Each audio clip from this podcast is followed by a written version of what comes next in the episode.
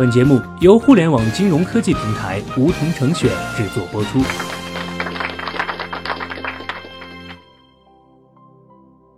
收听梧桐电台，掌握理财要领。现在注册并填写邀请码一二三四，还可免费获得一万元体验金哦。最近人民币一直在贬值，并且有持续下跌的趋势。仅仅七十五天时间，人民币对美元汇率就从六点二六贬值到六点七二，累计贬值幅度超过百分之七。不但将去年四季度的升值部分全数抹去，并且创下了二零一七年八月以来的新低。其实，不仅是人民币在下跌。今年以来，很多国家的货币都经历了下跌，比如阿根廷、土耳其、俄罗斯、马来西亚这些国家的货币都出现大幅贬值。那么，人民币下跌背后的主要原因有哪些？对我们的生活又会产生什么影响呢？本期节目，小学弟就来和大家聊一聊这个话题。我们先来分析分析人民币下跌的原因。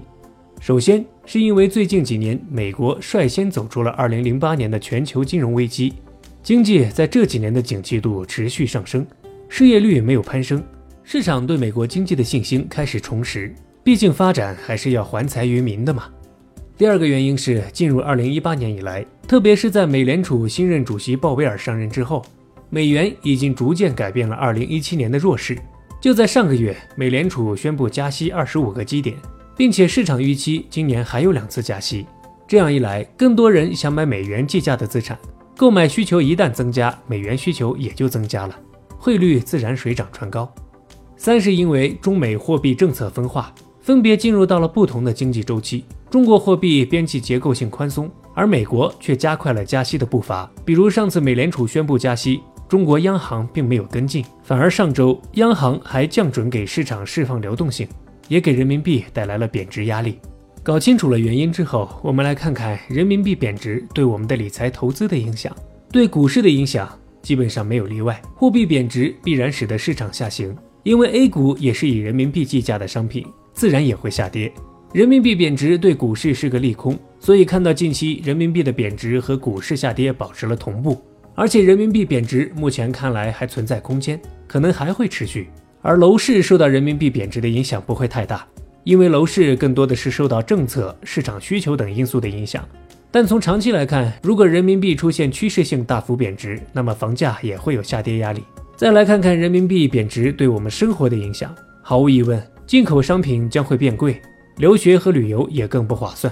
大家想一想，例如之前一美元相当于六元人民币，人民币贬值之后，一美元相当于七元人民币，也就是说，现在一元可以买到的国外商品就比之前少了。相应的，你出国之后的花销也会变得更多。同时，随着贸易战的到来，进口商品征收关税，进口商品不贵都不行。这个时候，像电脑芯片、纸张、粮食、石油等进口的成品或者原材料，大概率都会跟着贵起来。在价格的传导机制里，原材料成本的上涨又会引发物价的上涨，也就是 PPI 传导的 CPI，这也是由于汇率贬值导致的。贬值导致进口的原材料价格上涨，原材料成本的上涨自然会带动国内物价的上涨。那你可能会说，不买进口的东西不就行了吗？要知道，贸易国际化的趋势不可逆，我们目前使用的大部分东西都是进口的，所以钱将会越来越不值钱。说了这么多影响，那么在美元强势、人民币贬值的当下，我们该怎么做到抵御风险呢？对于资产净值高的人群，可以考虑做适当的海外投资，配置点海外资产。有时间精力的话，还可以买一些境外的理财产品。经常出国的人群，也就是对美元有刚需的朋友，特别是下半年有留学、旅游或者海外工作需要出国的人，在人民币贬值的时候，要尽早的把所需要开支的人民币兑换成美元，避免增加生活成本。对我们普通的吃瓜群众来说，事实上，我们普通群众实际受到的影响非常小，跟风买海外产品的意义不大，心有余而力不足。不过可以考虑兑换一点美元放在家里，为日后出游做准备；也可以考虑在黄金价格下跌的区间适当买入。正所谓大炮一响，黄金万两。由于黄金的避险属性，它的价格跟美国的经济发展情况相反。美国经济越好越太平，美元就越强势，黄金价格就会越低。多关注时事和宏观经济，我们自己心里也能对行情有个大致的把握。最后，希望大家不要因为最近国际形势动荡的影响，就冲动进入国内一些不规范的外汇投资平台操作。像外汇、黄金、原油等等那些高杠杆、高风险的产品，最好不要参与。我们是要理财，是在保住本金的前提下提升收益，而不是拿你的本金去赌博。好了，本期节目就到这里。那么今天的梧桐电台，大家是否有所收获？加入梧桐，交流投资理财的那些事儿，和我们一起边学边赚。各大应用市场搜索“梧桐成选”，均可下载 APP。别忘了填写邀请码一二三四，领取一万元理财本金。梧桐成选，诚诚恳恳做金融。